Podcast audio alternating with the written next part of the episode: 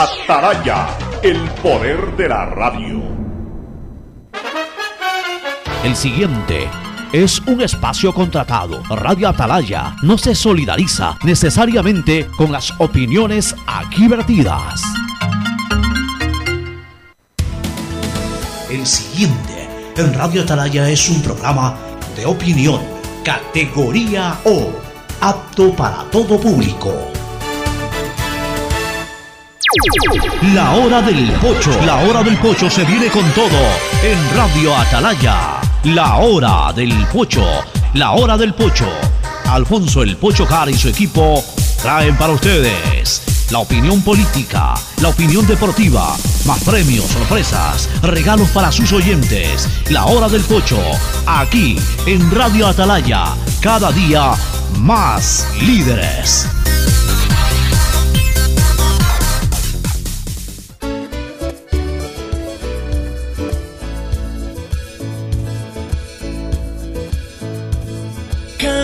Camino sobre tu piel morena y siento tu latido. Y miro todo lo bueno que los dos hemos vivido.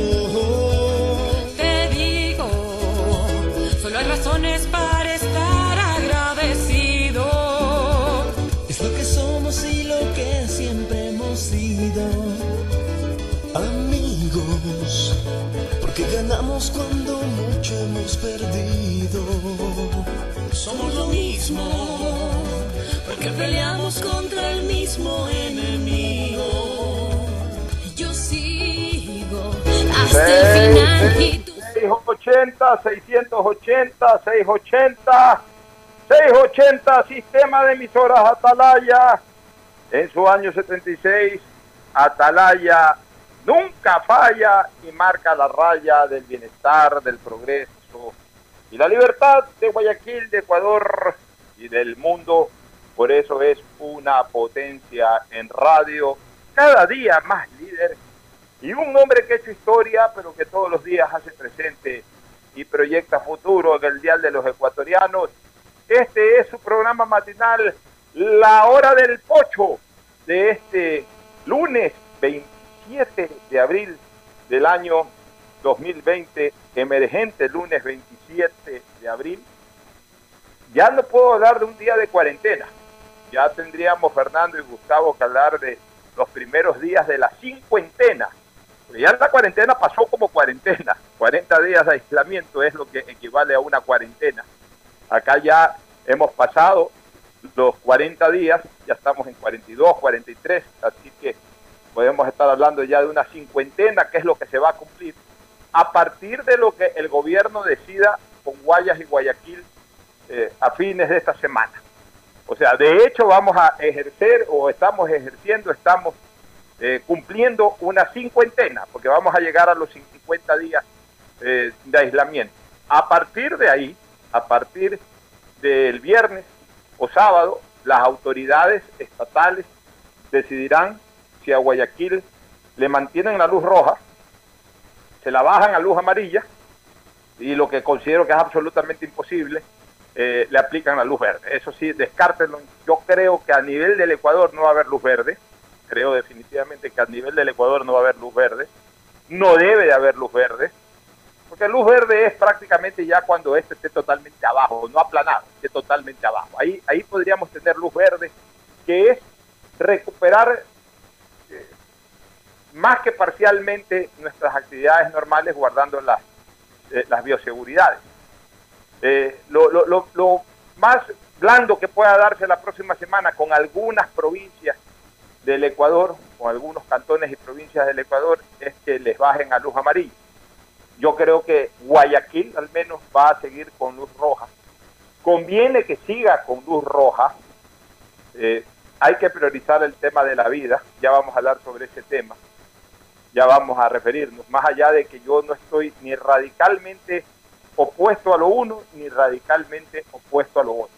Yo sostengo mi criterio que lo he dicho mil y un veces en esta radio, en otra emisora FM donde también doy mis opiniones y, y, por supuesto en mi cuenta de Twitter que es donde con más frecuencia me comunico con la ciudadanía. Lo he dicho reiteradamente.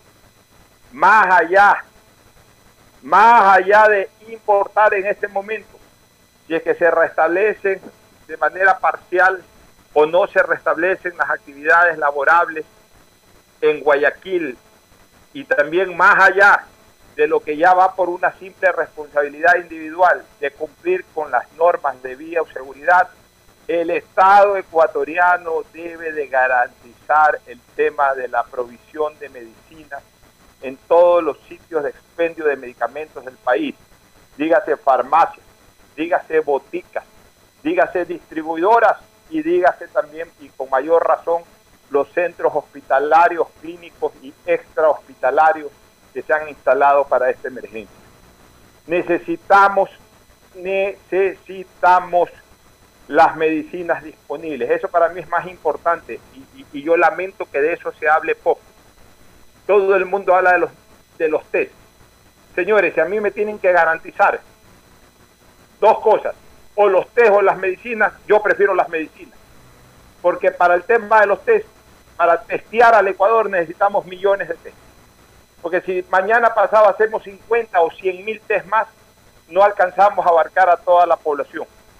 Y por tanto vamos a tener que guiarnos igual como nos estamos guiando ahora, por cierta tendencia estadística. Pero en cambio las medicinas es lo concreto. La medicina es lo que nos ayuda a salvar nuestras vidas. La medicina es lo que nos ayuda a instancia inicial, cuando aparezcan los primeros síntomas, llamar a nuestro médico de confianza y decirle, tengo este problema. Y el médico nos dirá, tómatelo de aquí, tómatelo de allá, tómatelo de más allá. Y lo importante es ir a una farmacia, que vaya un familiar a una farmacia, y que uno no puede hacerlo personalmente, e inmediatamente poder encontrar el medicamento. Y ahí se salva la vida en primer lugar. Y en segundo lugar, lo más importante, ahí se lucha en ese salvataje de la vida desde su propia casa y no necesita ir a acudir y a congestionar ningún centro hospitalario que a veces es necesario tenerlo más disponible para la gente que verdaderamente llega en emergencia.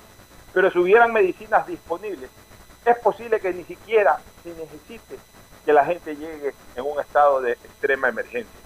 Por eso para mí lo más importante son las medicinas en este momento.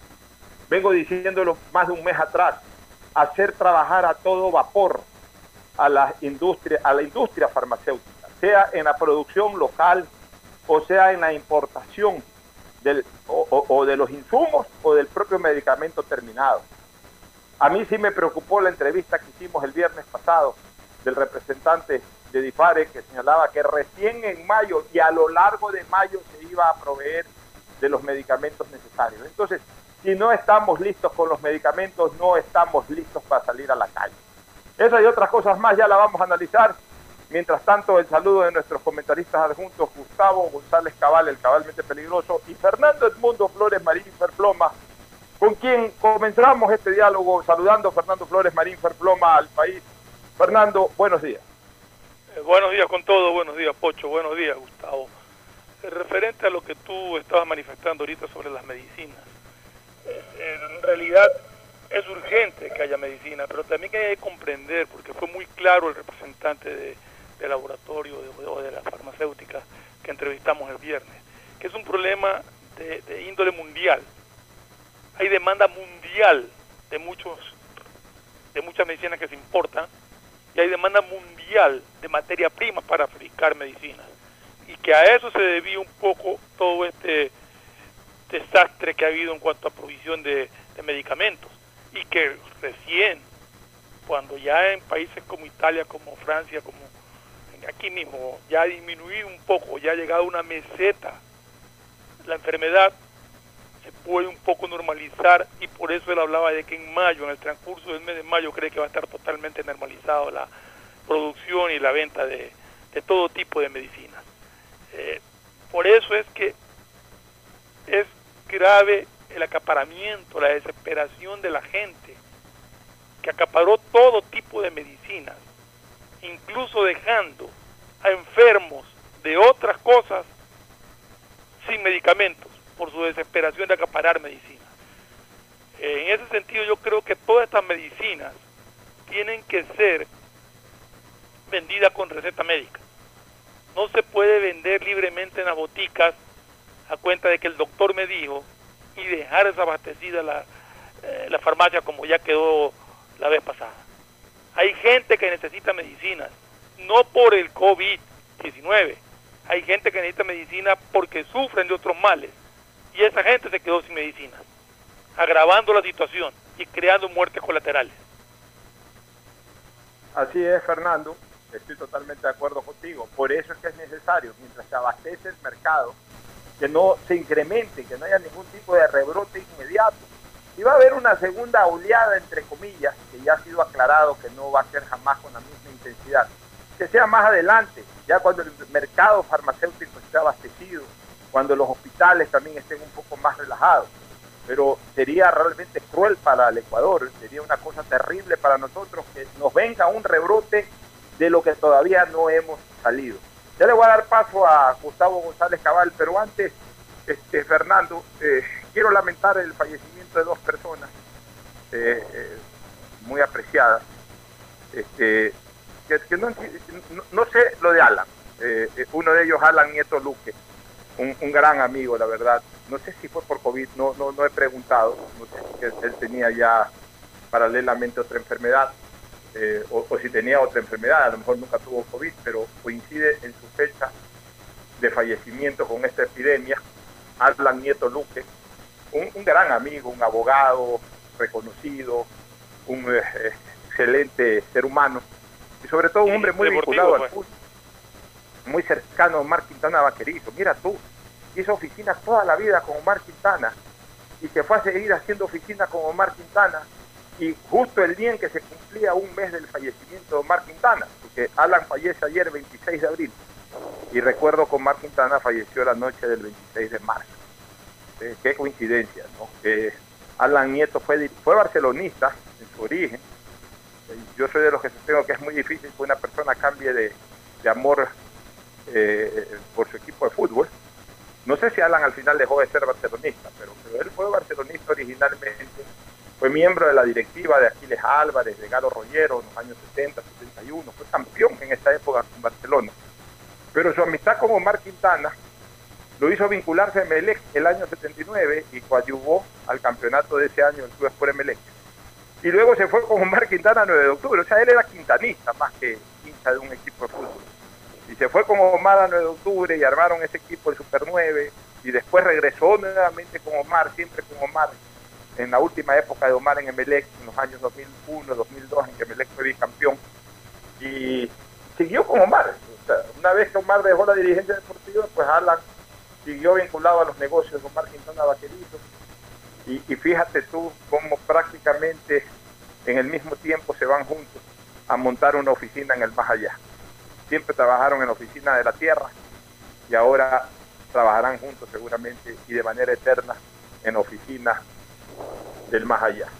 Una verdadera pena porque yo lo quería mucho a la nieto Luque, siento mucho su partida.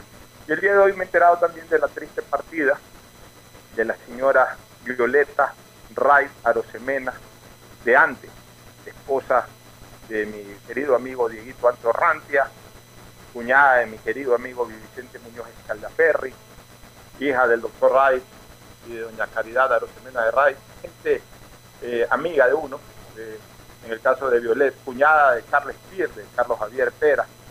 Eh, ella lamentablemente venía luchando dos años, dos años y pico contra un cáncer fuerte.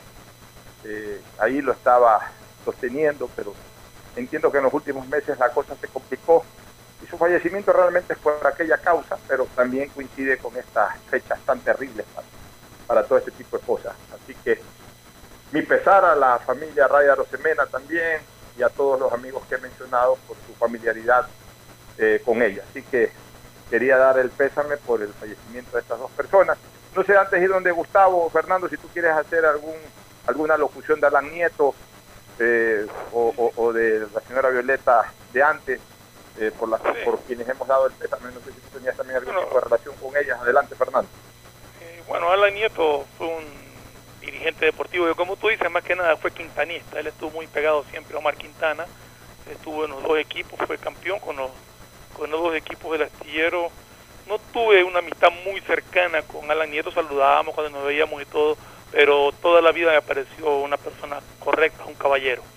Y en cuanto al fallecimiento de, de la sobrina de, Jorge Cronfle, que fue gerente de TC durante muchos años, sobrina política, una nota de pesar muy grande, un abrazo muy fuerte para Jorge Ray, para Caridad, y bueno, para Jorge Cronfle y su esposa Soledad, que son mis grandes amigos, y lamentando muchísimo esta partida. Así es, también yo extiendo mi nota de pesar para Jorgito Cronfe Baracat y para su esposa Soledad. El saludo de Gustavo González Cabal, el cabalmente peligroso Gustavo, buenos días. Buenos días, Alfonso. Buenos días, Fernando. Distinguida audiencia de Atalaya. Buenos días. Quiero empezar felicitando al grupo de empresarios de las cámaras de la producción de Guayaquil, que contra viento y marea han logrado comprar, traer y repartir miles de kits de cloroquina y acintromicina que han repartido y entregado a todos los hospitales, tanto públicos, privados y de Fuerzas Armadas. Y entiendo que en esta semana les llega otro avión con un cargamento también importante de estos temas. Pero ¿cuál es la diferencia entonces entre el Estado, que se escuda diciendo que hay escasez de medicina en el mundo, que en efecto la hay, y estos empresarios que la consiguen? La diferencia es la capacidad de ejecutividad que tienen, el compromiso que tienen, la empatía que tienen con el que sufre y necesita, y sobre todo ese corazón guayaco, ese corazón guayaquileño que los impulsa a luchar. Guayaquil por la patria. Gustavo, es tan cierto lo que tú dices, ¿no?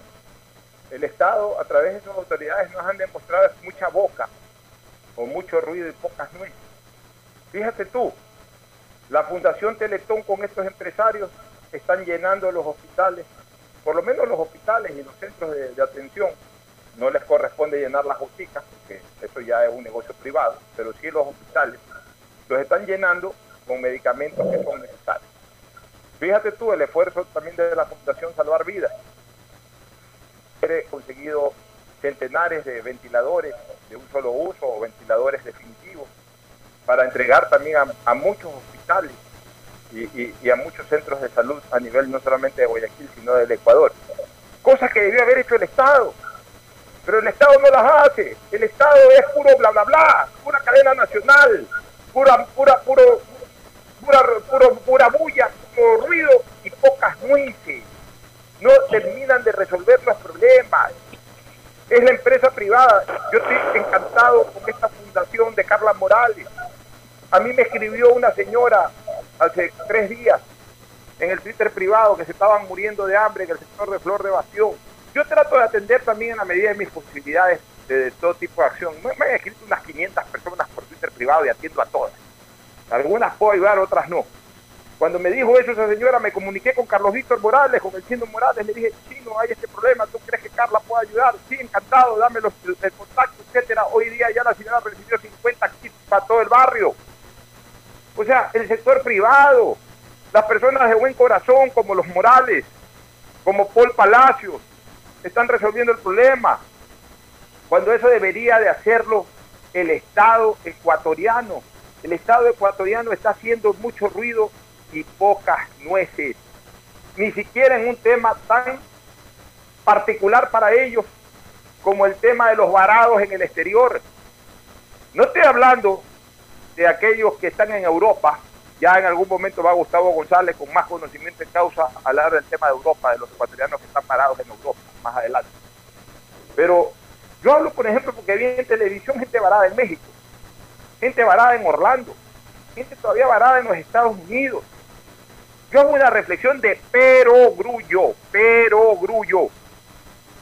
Hago la siguiente reflexión. Si algún día, si en algún momento de la vida del Ecuador se justificó tener una línea de bandera comercial como TAME, era para esta época, era para este momento crucial.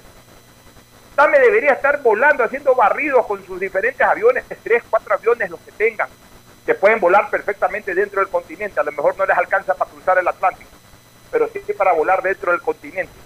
Recogiendo gente a un precio de costo, lo que puede costar en cada persona que traen eh, completar para la gasolina y para otros gastos de aterrizaje o lo que sea. Tenemos en las Fuerzas Armadas ecuatorianas, especialmente en la Fuerza Aérea Ecuatoriana, los Hércules. Y estoy aquí participando en este programa al lado de un hombre que a mí me ayudó hace 19 años a transportar por todo Sudamérica a los periodistas deportivos del Ecuador. Y estoy hablando de Gustavo González Cabal que en esa época como secretario de la presidencia le pedí que me ayude con un Hércules para llevar a los periodistas a transmitir los partidos de fútbol de la selección del Ecuador rumbo a su primer mundial. Y Gustavo tuvo la gentileza de hacerme las conexiones con la Fuerza Aérea y pudimos realizar ese objetivo. Y me llevé al periodismo deportivo ecuatoriano por la mitad de Sudamérica a costos de 50 dólares el pasaje ida y vuelta, porque la condición era que completemos entre todos los que viajábamos para el combustible. Lo que no se puede dar es que haya gente votada en México que primero no tiene avión, avión nacional. Y segundo, no solamente que no tiene avión nacional, sea comercial o militar, sino que tienen que usar eh, vuelos de aerolíneas que no sé cómo estén entrando, no sé cómo es el operativo, pues se están quejando de que tienen que pagar hasta 3 mil dólares por un pasaje de regreso. ¿Qué está pasando? Por Dios. El gobierno, ¿para qué diablos están las embajadas? ¿Para qué diablos están los consulados? ¿Para qué diablos está la Dirección de Aviación Civil? Este es un trabajo de todo el Ecuador. Aquí todos tienen que coordinar las autoridades relacionadas con la aeronáutica. Tenía que haber, o, el Ministerio de Relaciones Exteriores, coordinando donde hay ecuatorianos votados, pedirles que de alguna u otra manera se concentren en un solo sitio dentro de cada uno de esos países. Y a partir de ahí mandar Hércules, mandar los aviones de TAME para que vengan y cobrarles el costo para entre todos eh, eh, reunir un dinero para pagar el combustible y algún otro gasto, poderlos traer de regreso al país. Y tener aquí hoteles, tener aquí moteles. Hoy nadie tiene sexo en la calle, señores. Los moteles, alquilarlos para que la gente que venga de viaje se puedan ahí eh, hacer su cuarentena. Los hoteles, para que la gente que venga, nadie está ocupando, hoy día, hoy día nadie está haciendo turismo, los hoteles ahí disponibles, se les paga un costo básico y que la gente pueda en un momento determinado usarlos los que necesitan. Obviamente cuando llegan de viaje todos tienen que ir a un hotel, todos tienen que ir a un motel a descansar, a, hacer una cuarentena, pero ahí mismo también hay que hacerles exámenes. Y si salen negativos, doblemente negativos, es decir, no tienen por qué estar eh, extremadamente aislados, en ese momento se los traslada a sus casas o sea, hay que coordinar, hay que tener tres o cuatro dedos de frente para esta temática. Pero no hacen absolutamente nada y la gente está desesperada en el exterior. Varada en los aeropuertos, Gustavo, tu opinión, más adelante tú vas a complementar lo que ha pasado por Europa, pero yo sí quiero una opinión preliminar, preliminar tuya sobre este tema para luego escuchar a Fernando. Alfonso, son 45 días en que Ecuador, de una manera inconsulta, ilegal, inconstitucional, le cerró la puerta a sus ecuatorianos que se encontraban en tránsito a su país. Fuimos el único país del mundo que hizo eso. Entonces, hay entre 8.000 y 10.000 ecuatorianos varados en las distintas latitudes del mundo, ya 45 días que han tenido que de su peculio y de una forma que no lo estaban esperando, sufragar los gastos de comida, de supervivencia en definitiva. Eh, algunos han sido sometidos a varias cuarentenas y vuelos humanitarios es la única alternativa que a ellos les queda. Como tú muy bien señalas, se pudiera movilizar a TAME para que circule por lo menos trayendo la gente que está en Brasil, trayendo la gente que está en algunas latitudes donde ellos pueden alcanzar con sus aviones. Pero más allá de esto, por ejemplo, conozco el drama de un querido amigo tuyo y mío, del doctor Leonardo Vitelli. Su hija estaba en Australia, no alcanzó pues a llegar a las 72 horas que le dieron y está varada en Australia. Y ella sí no tiene ninguna posibilidad de un vuelo humanitario que salga de Australia a recorrer a recoger australianos a Ecuador.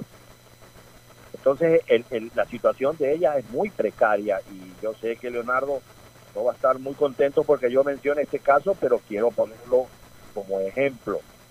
Y de esos hay una enorme, un enorme drama de gente que se ha quedado sin un centavo y está pues haciendo toda clase de oficios que puede hacer para sobrevivir. Días posteriores, porque esta medida la tomó el gobierno de- del Ecuador sin declarar el estado de emergencia. Una vez que se declara el estado de emergencia, envían en consulta el decreto de excepción a la Corte Constitucional y la Corte Constitucional le dice expresamente que es inconstitucional lo que han hecho. Pero claro, ya estaban cerradas las fronteras y los países empezaban a, cerrar sus propias fronteras, permitiendo solamente que ingresen sus nacionales. Conozco el caso de un chico que estudiaba en, en- en Estados Unidos, estaba en España, intentó regresar a Estados Unidos, le dijeron, "Está- usted no es nacional de los Estados Unidos, no puede regresar. Intentó regresar al Ecuador y le dijeron, pues, usted no puede regresar al Ecuador tampoco. Entonces fue una suerte de apátrida y se quedó en Madrid, que fue, pues, como todos sabemos, un hipocentro de esta pandemia. Y muchos de ellos han corrido una serie de riesgos totalmente innecesarios, porque la medida que se tomó fue eh, eh, eh, inconsulta. Verás, uno puede decir que existe en las conductas del quehacer público dolo. Eso, eso significa que existe intención de hacer daño. Pero también existe la culpa. Y la culpa tiene que ser, porque así dice la constitución del Ecuador, que no hay autoridad exenta de responsabilidad. Y yo sé que saldrá algún bobito de la yuca diciendo, este no es el momento de hablar esas cosas. Este momento no, no, ahorita es el momento de la unidad. Yo no estoy de acuerdo. Aquí hubieron personas que trajeron asesores de campañas presidenciales cuando lo que debieron de traer eran asesores expertos en salud pública, en epidemiología, porque de eso se trataba el tema. Así como yo no sé de astrología ni sé de petróleo, pues si yo hubiera estado allí me hubiera asesorado adecuadamente y hubiera dejado que los que saben me digan qué hacer. Entonces hay un montón de conductas que en su momento, eso sí, van a ser llevadas a la palestra legal. ¿Sí? Este no es el momento de llevarlas, yo estoy de acuerdo, pero no es el momento de callar. Por lo menos yo no soy así, yo soy un espíritu libre y un hombre de bien que siempre he estado acostumbrado a decir y llamar a las cosas por su nombre. Y aquí hay muchísimas cosas que vamos a hablar en este programa más adelante, mi querido Alfonso. Así es, así es, Gustavo. Voy con Ferfloma, Ferfloma, alguna opinión sobre este tema que también me apasiona mucho, porque realmente es desesperante ver cómo eh, hemos tenido una cantidad de apátridas eh, a, los- a los que se les ha negado el reconocimiento de ciudadanos ecuatorianos de no poder ingresar a su país y lo peor, ni siquiera de poder ayudarlos a regresar a su país, Fernando. Bueno, dicen que el peor consejero es el miedo. Y el miedo llevó a, al gobierno nacional a hacer a tomar esta decisión de cerrar las puertas a sus propios connacionales.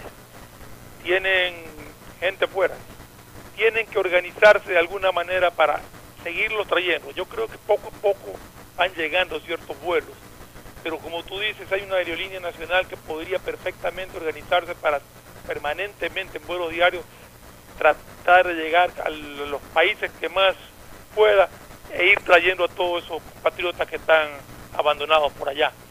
Cuando lleguen acá van a tener que hacer cuarentena, van a tener que hacer cuarentena en hoteles que sí hay disponibles, eso yo le escuché a la ministra de gobierno, que hay de varios precios, porque a la larga la cuarentena te vas al hotel pero lo pagas tú. Entonces, que hay hoteles de varios precios, de varias categorías disponibles para toda la gente que viene a hacer su cuarentena acá. Pero yo creo que esa gente, y lo di en algún momento, muchos programas atrás, ya de una vez La embajada del Ecuador en esos países debería haberle hecho un examen a cada uno de esos compatriotas que está allá para saber si son portadores del virus o no. Si salen negativos, no tienen el virus, pues cuando lleguen acá al Ecuador eh, no tienen por qué obligarlos a meterse a un hotel, sino a hacer cuarentena en su casa. En todo caso, son cosas que tienen que coordinar para poder obtener resultados que realmente sean satisfactorios y justos para todos. Así es, este, Fernando. Estamos esperando lo de la cadena. Me confirma eh, Isaías, aunque tengo aquí señal de la televisión y veo que todavía no está la cadena. Este, entonces vamos a aprovechar para irnos a una primera pausa, Isaías. Y si es necesario cortarla cuando eh, aparezca la cadena, pues lo hacemos. Si no, avanzamos con la primera pausa para luego desarrollar otros temas. Hoy día vamos a tener de entrevistado al ingeniero Federico Von Buffal, que es el gerente general del sistema o servicio de transportación masiva Metrovía.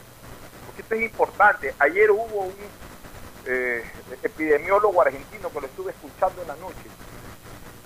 Descifrar lo que es, lo que hemos venido diciendo nosotros también, por Dios. El talón de Aquiles de este COVID-19 se llama la transportación pública. ¿Por qué creen que Nueva York? ¿Por qué creen que Los Ángeles? ¿Por qué creen que eh, Guayaquil? Quizás menos Quito, porque aunque parezca mentira, en Quito el, el servicio de transportación pública es menos masivo que en Guayaquil. Allá, pues, eh, al nivel del sur, la gente que en el sur la gente trabaja mucho en el sur. No hay- el sur es muy lejos del norte de Quito. Y la gente que vive en el norte o que trabaja en el norte de Quito, o vive en el norte de Quito, o como, como buena parte burócrata tienen su carrito, se trasladan en sus carros. Cosa que no ocurre en Guayaquil. Entonces en Guayaquil las metrovías, los buses, van atestados de gente, como en Nueva York la metrovía, como, como en Los Ángeles también el servicio de transportación pública, como en Madrid. Por eso que son las ciudades más afectadas, no porque jugaron un partido de fútbol, como algunos perversos, especialmente regionalistas, le meten la culpa a un partido de fútbol o a dos partidos de fútbol. Ellos también jugaron partidos de fútbol y también tienen casos, pero no es por eso. Es justamente que el tendón de Aquiles del COVID es el tema de la transportación pública. Entonces, sí queremos hablar hoy día con Federico Bombúfal para que él nos explique más o menos qué se está pensando, qué se está planificando, para que cuando tengamos eh, eh, semáforo amarillo, ver cómo nos vamos a organizar en el tema de transportación pública. Porque de nada sirven estos 40 o 50 días en que hemos estado encerrados. Si apenas haya la posibilidad de que un porcentaje esté autorizado para salir a la calle, un, por- un porcentaje de la población está autorizado para salir a las calles. Comiencen a coger las metrovías, comiencen a coger los buses de transportación pública, lleguen a los sitios eh, de trabajo en el norte, en el centro de Guayaquil, por ejemplo. Interactúen, aunque sea distantemente, pero interactúen con personas que sí han respetado la cuarentena y nuevamente se infecte todo el mundo. Entonces, eso es lo que hay que observar y sobre eso hay que trabajar. Pero ya vamos a hablar con Bombúfal cuando eh, acabe la cadena, nos vamos a la pausa y retornamos a ver si ya estamos con la cadena. El siguiente es un espacio publicitario apto para todo público. Gracias a tu aporte a la seguridad social, el BIES tiene opciones para reactivarte. Estás a un solo clic o llamada para tu préstamo quirografario emergente. Soluciones de pago hipotecarios en mora. Extender el tiempo de pago de tu crédito.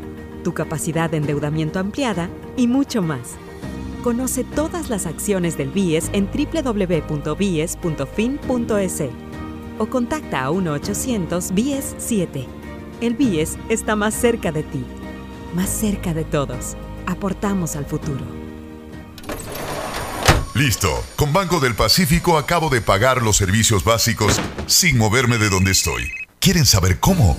Con Agente Virtual Sofi. Con ella puedes hacer tus pagos de servicios básicos y televisión pagada. Consulta de saldos, pagos de tarjeta de crédito Pacificard, bloqueos de tarjetas y mucho más. Agrégale en WhatsApp al número 0967 723442. Recuerda, cuentas con tu banco para hacerlo todo desde la tranquilidad y seguridad de tu hogar. Tu banco, tu casa, Banco del Pacífico, innovando desde 1972. Más información en bancodelpacifico.com. Hola, soy Verónica. Sufro de desconfianza digital. Me da pánico poner mis datos en aplicaciones, páginas web. No sé qué hacer. Si eres de los que no confía en métodos de pago modernos, tranquilo. En CNT te ayudamos a superarlo. Registra tu tarjeta de crédito o cuenta bancaria llamando al 1-800-100-100 o al asterisco 611 o usa el botón de pagos web pagarmisfacturas.cnt.gov.es y paga automáticamente tus servicios CNT mes a mes. Confía en nosotros. CNT. Conectémonos más. Desde ATM te contamos que están funcionando las rutas de la salud y es un servicio excepcional solo para transportar a esos héroes que trabajan en los hospitales y en las cadenas de producción, distribución y comercialización de alimentos. Por comida o medicina, utiliza solo la metrovía hasta el toque de queda. Usa mascarilla por seguridad y recuerda que las demás líneas de buses urbanos están suspendidas. Descarga las rutas de la salud en nuestras redes sociales y por sobre todo Guayaco, sé un héroe, quédate en casa. ATM, en coordinación con la alcaldía. Recuerda que los horarios y frecuencias de recolección de desechos establecidos por el municipio de Guayaquil se mantienen con normalidad 24/7 y para cumplir con la disposición de las autoridades, no olvides sacar tus fundas antes de que entre en vigencia el horario de toque de queda. De esta manera nos cuidamos todos. Puerto Limpio, juntos por Guayaquil.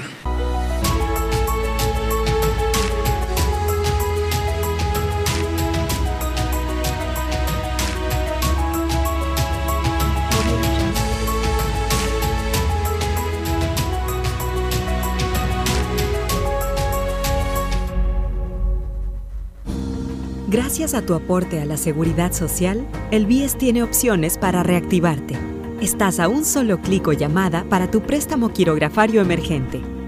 Soluciones de pago hipotecarios en mora, extender el tiempo de pago de tu crédito, tu capacidad de endeudamiento ampliada y mucho más. Conoce todas las acciones del BIES en www.bies.fin.es o contacta a 1-800-BIES-7. El BIES está más cerca de ti más cerca de todos. Aportamos al futuro. Somos ecuatorianos trabajando para la sociedad. Somos compatriotas comprometidos con cada uno de ustedes, solidarios, sin distinciones. Somos mestizos, indígenas, afros, cholos, chagras, montubios. Somos alasacas, cañaris, huancabilcas, araguros, minchaleños, quichuas, sáchilas, shuars. Somos monos, manabas, chullitas, lojanos, morlacos, guaitambos, ibarreños, guarandeños, sarumeños, amazónicos. Somos todos ellos. Somos ecuatorianos acercando a guambras, taitas, guaguas, pelados, ñaños, panas, amarres, brothers, yuntas.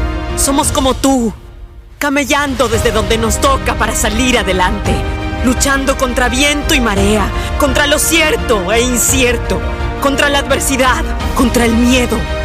Somos ecuatorianos conectando ecuatorianos. Somos Ecuador, carajo. CNT, trabajando para que te quedes en casa. ¿Sabes todo lo que puedes hacer con la aplicación Onboard BDP de Banco del Pacífico desde tu celular y sin tener que ir a ningún lado? Con unos cuantos clics puedes abrir una cuenta de ahorros, solicitar una tarjeta de crédito Pacificard y realizar una inversión. Descarga Onboard BDP en Apple Store o Google Play. Recuerda, cuentas con tu banco para hacerlo todo desde la tranquilidad y seguridad de tu hogar. Tu banco, tu casa. Banco del Pacífico. Innovando desde 1972. Más información en bancodelpacifico.com. Hay sonidos que es mejor nunca tener que escuchar. Porque cada motor es diferente. Desde hace 104 años, Lubricantes Gulf mantiene la más alta tecnología y calidad en línea de aceites para motores a diésel y gasolina. Está hecho con una fórmula especial para dar excelente protección a todo tipo de motores, evitando el desgaste prematuro de pistones, anillos y árbol de levas, ayudando a mantener limpio el motor y libre de depósitos que se forman por las altas o bajas temperaturas. Dele a su motor lo que se merece. Lubricantes Gulf, la más alta tecnología en lubricación. 104 años preservando la vida de su motor. Lubricantes Gulf. Gulf es más lubricante.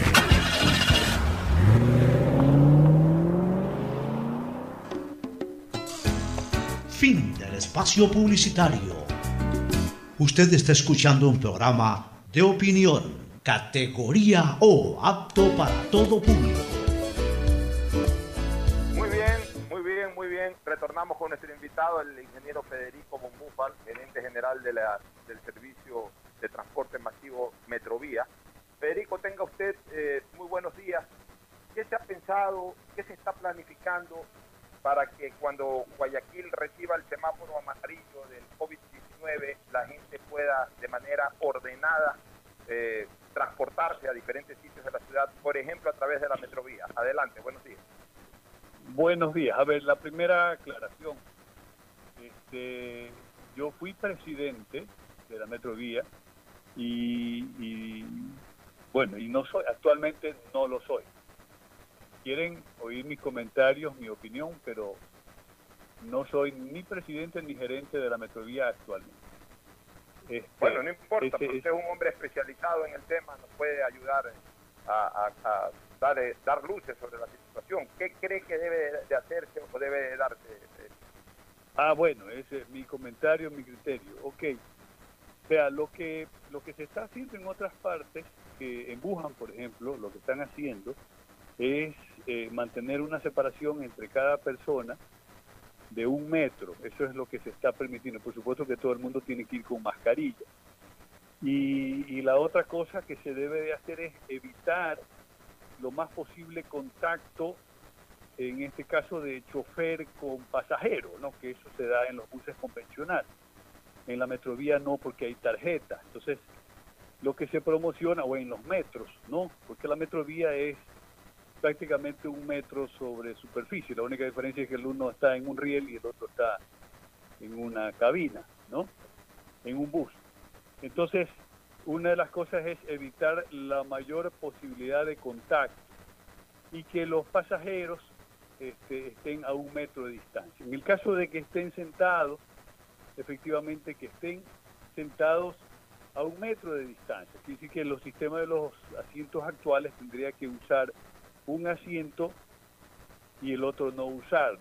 Con eso se conseguiría que la capacidad de los buses, incluidos buses convencionales, de la metrovía, digamos, con los tamaños patrón que se llama, y la metrovía tendría una capacidad de la cuarta parte de lo que hoy en día existe. ¿no? Entonces, pero no solo la metrovía, si es que se quiere respetar el mismo concepto en los buses convencionales, es lo mismo. Si por ahí alguien dice que los buses convencionales hay un exceso, porque algún rato pasan vacíos, este, con esto, por supuesto que van a faltar. Entonces, pretender eh, dar servicio a la ciudad con, el, con la misma oferta que hoy en día hay, va a ser imposible si es que entra a trabajar a plenitud. Entonces, ese, esa es la primera cosa. Entonces, quiere decir que, que eh, si de la noche a la mañana quiere todo el mundo actuar y a trabajar, no va a ser tan fácil dar el servicio si se quiere mantener estas, estos conceptos de, de separación. En el Eh, caso eh, de la metrovía, perdón, Sí, sí, siga, siga, siga, siga. siga. allá. En el caso de la metrovía algo se puede mejorar, la capacidad, ¿no? Y es igual eh, de pronto en los convencionales algo, este, reduciendo la influencia de los vehículos livianos. Este, en el caso de la metrovía ha- hay algunos sectores que lo tienen invadido, cosa que nunca debió haber sido y, y- y no debería de ser.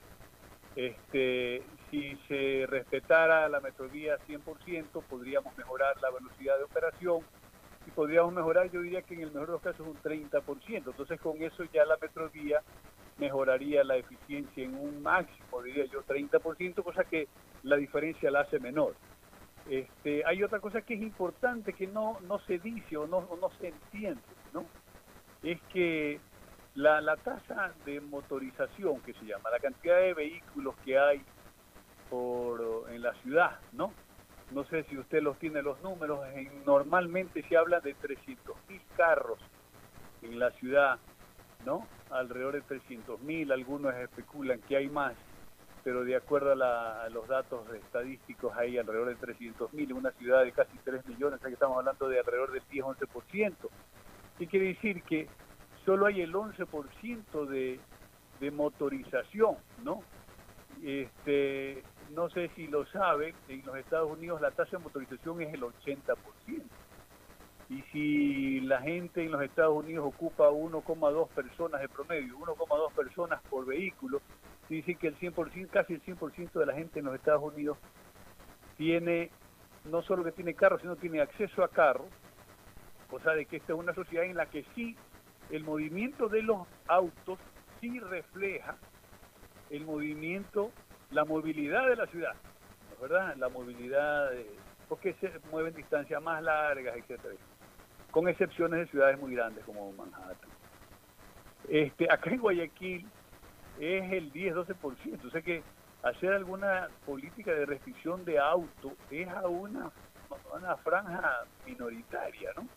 Digamos que acá la ocupación no es 1,2 personas por, por vehículo, es alrededor de 1,5. O sea que de ninguna manera llega al 20%. O sea que esas restricciones, que todo es bueno, todo es bueno, pero no se puede comparar lo que pasa aquí con lo que pasa en Europa o en los Estados Unidos, que al cortar el acceso a los carros, ya la gente, la gente dice, no, pues si las calles están vacías, dice, no sabe por qué hay tanto contagiado.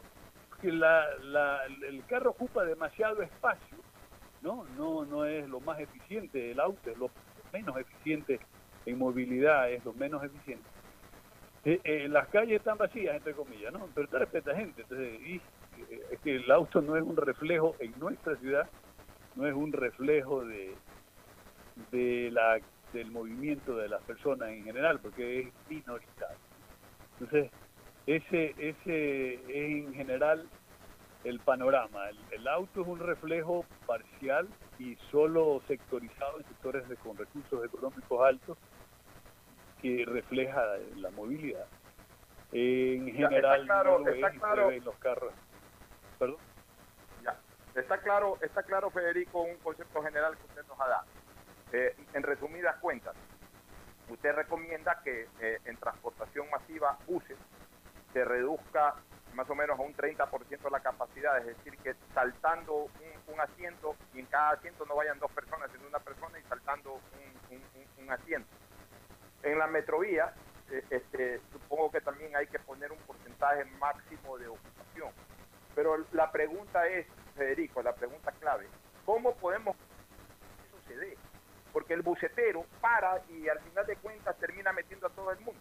En la metrovía, llega a la metrovía a la estación, se abre la puerta y al final de cuentas entra todo el mundo. O sea, ¿cómo se puede ejercer un control para que entre una cantidad, para que todo sea matemático? Quizás se pase uno de más o uno de menos, ya, pero, pero que sea matemático, que entren los que tienen que estar y que ocupen su posición como tienen que ocuparlo en una ciudad en que lamentablemente hay que decirlo, hay mucha indisciplina social, cada quien hace lo que le da la gana. Entonces, ¿cómo se puede controlar eso, Federico? Una cosa que igual sigo hablando en temas generales para tener un orden de magnitud. Ningún sistema de metro está calculado en teoría para más de 6, 7, máximo 9 personas por, por metro cuadrado, ¿no? En condiciones normales. Pero vaya vea por lo que pasa en Sao Paulo, en Nueva York, en París o en ciertos lugares en las horas pico, no hay cómo controlarlo en ciudades con niveles económicos o educacionales más altos. No hay cómo, no es un tema tan sencillo. ¿Qué se está haciendo en la metrovía? Se está controlando, se está poniendo las colas, la gente hace colas y se mantiene afuera, ¿no? Pero uno no tiene la estadística exacta para saber en qué lugar se trepa una persona y en qué lugar se baja. La gente está haciendo cola y esperando que el paradero adentro del paradero de la metrovía también esté la gente a un metro de distancia o dos metros, depende de, la- de las condiciones que se quiere imponer. Entonces, las personas están en todos los lugares. Llega el bus y todo el mundo, es decir, es el momento de, de- embarcarse y ahí ya pierden toda la compostura, porque además es porque puede ser que el bus pare en un paradero y no se baje nadie. Entonces la persona que está ahí va a ver el hueco que no existe y se va a meter y dice, no, es que yo pensé que aquí había un espacio, pero el otro lo estaba tapando y ya se metió. Es decir, no es un tema tan sencillo. No es un tema tan sencillo. Pero, este, ¿cuál es la fórmula? Restringir la libertad desgraciadamente. Entonces la libertad puede ser que, para mi criterio, no puede abrirse todo la opción eh, económica al 100% porque el sistema de transporte no está en capacidad. La otra alternativa, que es muy válida y, que viene también como concepto general de, de- de- de la historia, eh, el uso de la bicicleta en Holanda. ¿Por qué cree que se dio el uso de la bicicleta en Holanda o en Europa? Por la cultura, no señor. No, es por una condición económica bien parecida. Fue en los años 70 que no había petróleo y que el costo de la gasolina era imposible. Era imposible, así de sencillo. Entonces la gente dijo, ok, para, pagar, hoy en día cuesta como cerca de 8 dólares la gasolina ya. Entonces ahí también hago otro comentario con respecto a la gasolina. La gasolina ya cuesta alrededor de 6, 8 dólares el galón en, en- en su- en sus tiempos normales. Este, ¿Cuántos kilómetros corren los carros allá? Aquí, ¿cuántos corren? Entre 20 y 25 mil kilómetros promedio diario por persona, por año. Allá son 9 mil. ¿Por qué? Porque cuesta el doble o el triple de la gasolina, así de sencillo. Si aquí hicieran una restricción en los costos, o se pusieran los costos reales, por supuesto que se reduciría eh, lo- los gastos o mal gastos del uso del auto. Entonces, cuando vino esa recesión en Europa, la gente no le quedó más que usar bicicleta. No es por una filosofía ecológica, mentira, simplemente es económica. Entonces, estamos viviendo un momento que debe así hacerse. Entonces, ¿cuál es la alternativa? Permitir que la gente vaya en bicicleta o, cuando en épocas más críticas la gente iba a pie. Va a tener que la gente volcarse a andar a pie o en bicicleta. Y el transporte, desgraciadamente, tiene sus limitaciones, por lo que se ha restringido la capacidad, que ojalá se pueda controlar. Entonces, este, esas serían las alternativas. Para mí no hay mucho que, escoger, ir a la bicicleta, en su mayoría la- las personas que quieran salvar y defender su salud. Y, y la otra alternativa del bus, el bus limitarlo a una capacidad, es decir, se, se va a limitar el bus al 70, al 30% de su capacidad. Federico, Federico, voy, voy con voy con Fernando Flores para una última pregunta, porque ya tenemos ya mismo la cadena. Fernando, ¿alguna inquietud que tengas para Federico Bombúfalo? Sí, dos cositas. Una, el- el pro- est- estamos hablando de la solución del problema dentro de los buses. ¿Cómo solucionamos el problema de aglomeramiento en la fila de espera? Porque en la fila de espera vamos a tener la montonera que hay siempre. De nada sirve hacer aislamiento dentro del bus o hacer eh, distancia social dentro del bus. Ese, ese es No, no, tema. El otro tema es el tema de la bicicleta, que lamentablemente acá no hay ciclovías y no hay respeto al ciclista. Eso nos complica muchísimo en ese tema. Bueno, a ver, a ver. La primera, la columna. Hoy en día, si usted ve la foto y ve cómo está funcionando, ahí la cola y sí se está respetando. Eso se está haciendo, la cola fuera del- de la metrovía y dentro de la metrovía. Lo que yo me refería es a que cuando llegue el bus, la gente que está esperando, que ya tiene un buen tiempo esperando, ve el bus y se va a querer meter, así no tenga la separación del metro entre cada uno. Eso es un tema más complicado. Y, y meter guardias para sacar a la persona va a demorar más y, va a complicar más la operación. Con respecto a la bicicleta, la bicicleta en, la- es decir, simplemente tiene que tomarla y darle las, las facilidades y punto. En Alemania este, los carriles de, de bicicleta los están duplicando, pero el uso de la bicicleta lo que hay que hacer es permitirla y se acabó, no está prohibido en un momento dado. Es decir, el carril, el hecho de andar en bicicleta no obliga a tener el carril. Es decir, en el centro de la ciudad, en el centro de la ciudad las velocidades son bajísimas, 8, 10, 15 kilómetros por hora de promedio, cosa que la bicicleta lo puede hacer y puede conseguirlo ir a la par del auto. No es el caso de las avenidas o de las carreteras, donde la bicicleta sí va a una velocidad inferior y hay un mayor riesgo de, de accidente. En el centro de la ciudad, que es donde se debe promocionar, no hay mayor problema con la bicicleta. El carril exclusivo no es una no es una obligación para no usarlo o no tenerlo. O vaya hacia Europa, en Europa no hay carriles exclusivos, hay un montón de, eh, porque toda la calle la utilizan los ciclistas. Entonces, Federico, eh, eso Federico. no es un impedimento. Sí, ya vamos, eh, ya vamos a cerrar el diálogo porque entramos a la cadena. Una última pregunta. Pues, sobre el tema de la bicicleta también, eh, lamentablemente no hay cultura tampoco del que monta en bicicleta como el que monta en moto. Piensan pues que son peatones con ruedas y entonces eh, circulan por las calles como usted bien señala, pero se meten, se taguean, andan sacándose los carros uno encima de otro, motociclistas y ciclistas. Entonces también en algún momento pues hay que intensiva- intensificar un poco la cultura de movilización en bicicletas y motos porque suelen hacer lo que les da la gana, se pasan los semáforos, hacen lo que les da la gana también. Una última pregunta, usted que está metido en el ámbito de la transportación pública, ya nos ha aclarado que no forma parte de, de Metrovía como funcionario, pero usted que eh, tiene contactos, tiene gente vinculada al sistema de transportación pública, ¿ha escuchado que ya están planificando o preparando algo o, o- se ha hablado muy poco entre el gobierno y los transportistas sobre este tema? A ver, el gobierno se está manejando, es decir, el gobierno no está asumiendo ningún rol. En este día de ayer, antes de ayer, se lo descargó todo a los consejos cantonales. Es decir, realmente se ha desligado el gobierno de toda responsabilidad, está claro, no hasta de las que eran de ellos exclusivamente, quise pretenderlo ahora que ellos resuelvan el tema de movilidad eh, eh, cada vez más distante. Esto lo tenemos, se tiene que asumir y efectivamente en el municipio están planteando algunas reuniones para encontrar alternativas a aplicarlas. Eso sí, eh, eso sé yo hoy y, lo sé de, de primera fuente. Es decir, el planeamiento urbano del municipio lo está haciendo y, y tengo entendido que va a haber reuniones en esto.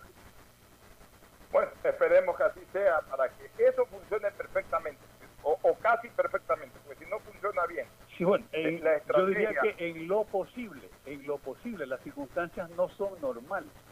Las limitaciones Claro, son pero- grandes y hay una amenaza de muerte permanente. Lo que hay que hacer es evitarlo, ¿no? Lo más posible.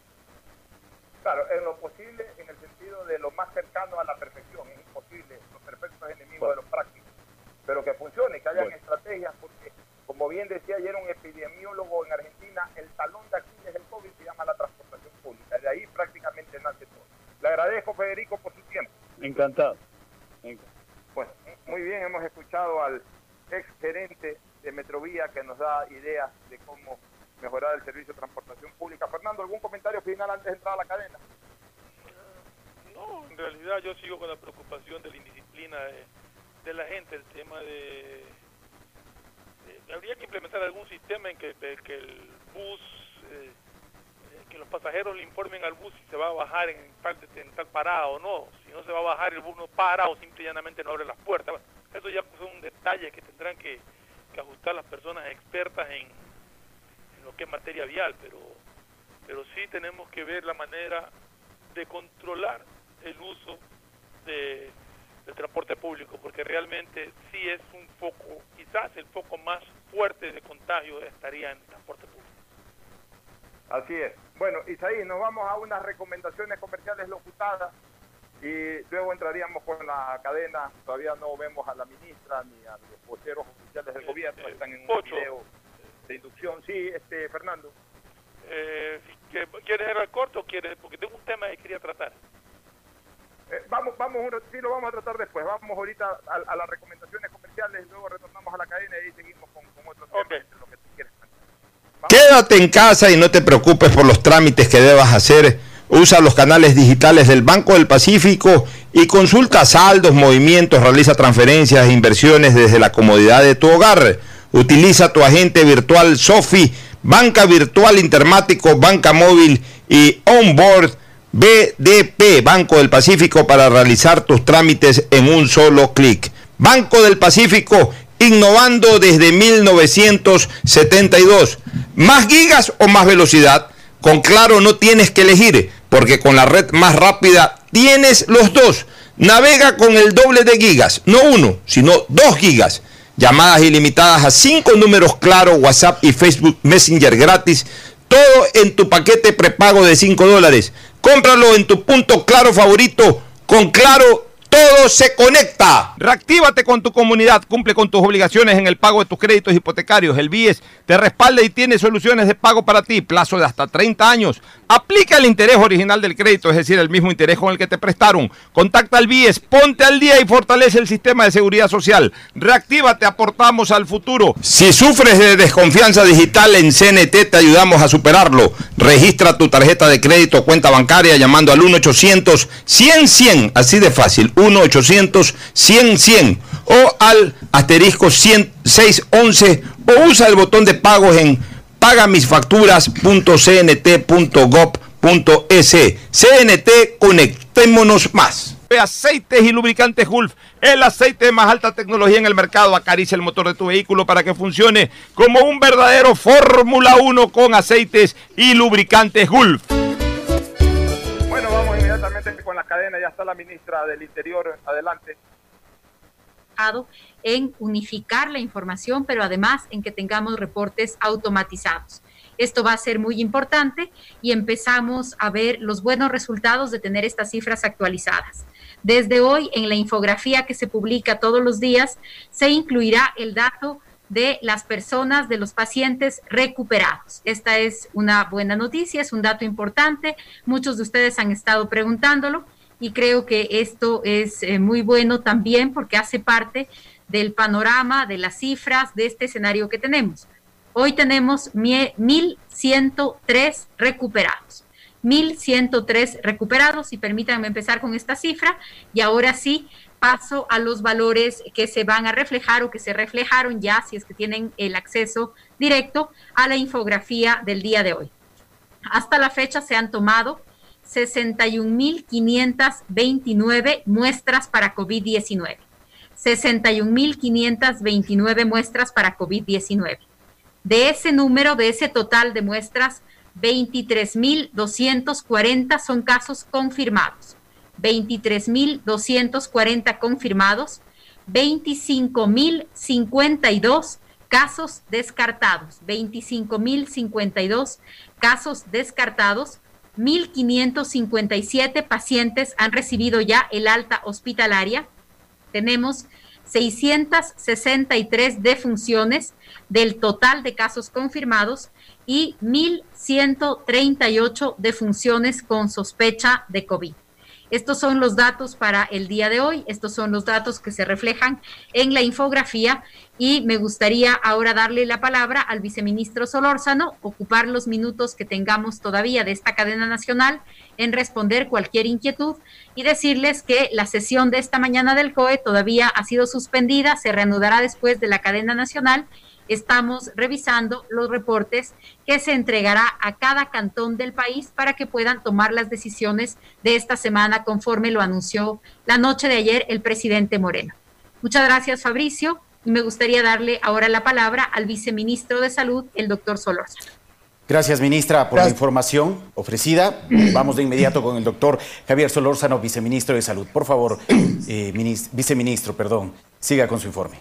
Eh, gracias, uh, Fabricio. Gracias, ministro Romo. Y yo creo que es importante resaltar la buena noticia de que eh, ya tenemos 1.103 personas recuperadas. Es decir, estas personas han logrado pasar todo el proceso desde el, contagio que tuvieron y ya se ha verificado por laboratorio que no tienen más el virus.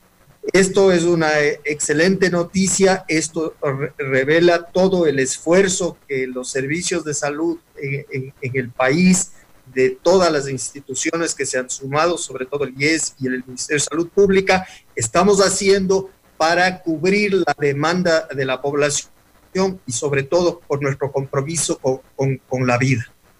Eh, como decía la, ministra Romo, vamos a tener eh, ya... Eh, un sistema más ágil eh, en el reporte de los datos y eh, eh, se ha desarrollado también un nuevo programa para que el, el, análisis y la subida de datos sea más eficiente y en eso también debo reconocer y agradecer el apoyo que nos ha dado el Ministerio de Telecomunicaciones.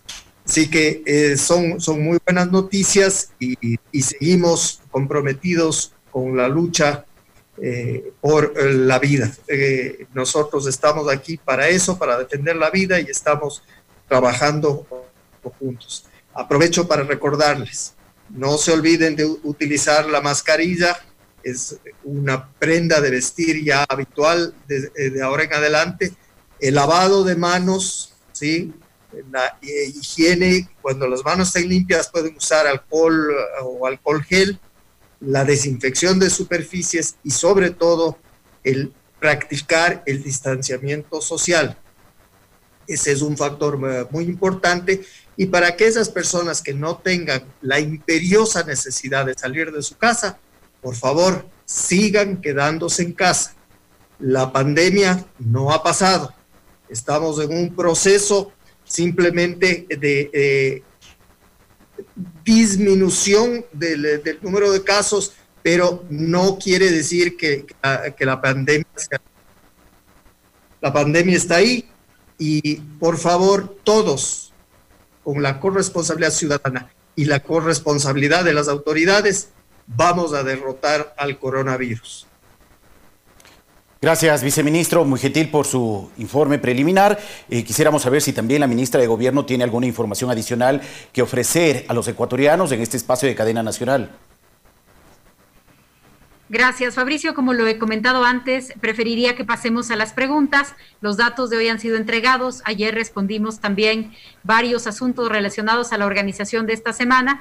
Así que esta es la información por hoy. La sesión del COE de este día lunes todavía no ha culminado, se va a reinstalar luego de la cadena nacional, así que aún no tengo ningún reporte del COE que entregarle esta mañana. Atalaya. Muy bien, muy bien, este Isaí, Fernando, Gustavo, hemos escuchado. Mira, ha aumentado el número de casos, pues me da la impresión de que se mantienen algunos rezagados, porque en la suma de casos positivos con casos negativos no llega al número de casos que ya se han tomado muestras según la ministra. Y se sigue manejando el promedio de aproximadamente un, estadísticamente hablando, de un 48% de los casos eh, ya eh, con resultados, sea positivo o negativo, un 48% de negativo y un 52% aproximadamente, perdón, un, un 48% de positivo, o sea, de gente enferma, y un 52% de gente no enferma. Eso me hace pensar de que en relación población, más o menos el 30-35% de la gente ha sido infectada. ¿Por qué bajo el porcentaje? Porque calculo que hay un eh, segmento de la sociedad ecuatoriana entre niños, infantes, niños, adolescentes, en donde aparentemente este virus no, no ha afectado casi en nada.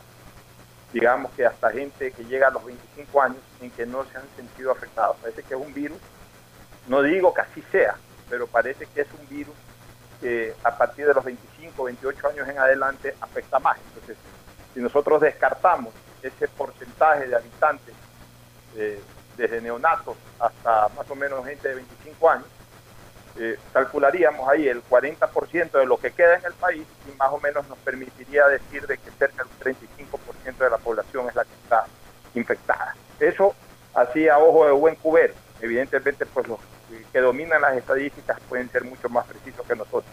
¿Tú querías tratar algún tema, Fernando, antes de irnos a la otra pausa?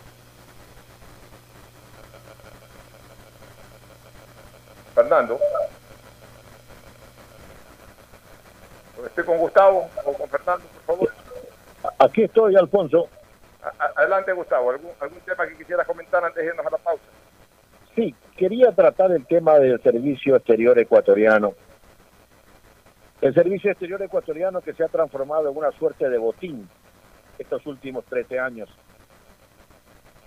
La Cancillería ecuatoriana ha tenido cimas muy importantes, verdaderos pensadores que han coadyuvado al desarrollo del país, como Luis Valencia Rodríguez y su tesis del mar territorial y las 200 millas. Tenemos nuevos embajadores de primera categoría como Diego Stacy, Roberto Bentancur, Diego Rivadeneira. El propio canciller José Valencia es de esa nueva raza, nueva leva de embajadores que están muy bien formados. No obstante, en Ecuador, en el gobierno de Febres Cordero, el gobierno de Novoa, de Lucio Gutiérrez, de Palacio, la llamada cuota política era del 20% de todos los nombramientos del servicio exterior. Ahora es el 40% superándolo. Y nadie discute, nadie puede negar, mi querido Alfonso, que embajadores de la talla de Juan Carlos Faiduti Estrada, pues daban lustre a la República, un hombre sumamente talentoso. Luis Borrantia González, un hombre que sirvió como embajador en Bruselas, poniendo de su bolsillo para hacer quedar muy bien al Ecuador. Leopoldo Benítez Vinuesa, otro embajador político que en la ONU fue, dio cátedra. Nuestro recordado cónsul en Uruguay, Alberto Spencer Herrera, un cónsul político, pero un señor, tú, tú más que yo conoces lo que era caminar con Alberto Spencer en Montevideo. En los actuales momentos, esa cuota política, ya sea, como tú dices, por el arte del que yo digo, por el arte del abracadabra, o por el arte del adrete sésamo, cualquier persona quiere, por ejemplo, ser embajador en China. ¿Usted habla chino? No, no habla chino. ¿Usted eh, tiene experiencia? No, yo soy nuevo. Ah, entonces, ¿qué va a hacer? Nuevadas. Y entonces así sucesivamente, por ahí a alguien se le ocurre palanquearse, por ejemplo, la embajada del Ecuador en Italia. ¿Usted habla italiano? No, no hablo italiano. Muy bien. En, en ese, con esos antecedentes, eh, quiero relatar un caso que, es el caso de un padre. Es un padre desesperado de tener pues a su hija 52 días fuera del Ecuador y en esa línea en, poniéndola en niveles de, de riesgo y junto a ella un grupo de ecuatorianos más. He visto que la Embajada de Italia ha puesto un tuit que han llegado 50 ecuatorianos en un vuelo humanitario que Italia hace desde algún lugar de Italia para recoger pasajeros en Guayaquil y en Colombia, para recoger italianos. Ese avión tenía cupo para muchos más funcionarios, para muchos más ecuatorianos varados, pero el embajador del Ecuador en Italia no le dio la gana de hacer conocer a las demás embajadas que había este problema que había este vuelo, que podían ocupar algunos cupos. Por ejemplo, los 2.000 ecuatorianos que están varados en Madrid. En, en esa vía, yo quiero agradecer, por ejemplo, al cónsul de Ecuador en Italia, Saúl Pacuracu, cónsul de carrera, que estuvo presto un día domingo a cumplir con su deber. Al contrario de algún papanata que no quiere trabajar porque es domingo. Y entonces si lo llaman y le dicen que hay que resolver el problema de unos ecuatorianos que están siendo discriminados solo por ser ecuatorianos, están siendo discriminados en Austria, eh, dice, bueno, sé que no es mi problema, yo aquí obedezco al COE nacional. Y, y punto, y ahí queda el tema. Y en esa línea el embajador del Ecuador en Austria, el embajador de Ecuador en, Alemania, pues yo me le saco el sombrero y le doy los agradecimientos junto con el cónsul de Ecuador en Hungría, Javier Serrano. Mira, Javier Serrano es un cónsul político, es hermano del asambleísta Serrano, pero es un, pero es un cónsul que cumple su deber, es un, un cónsul proactivo, es un cónsul que tiene empatía con las personas que sufren.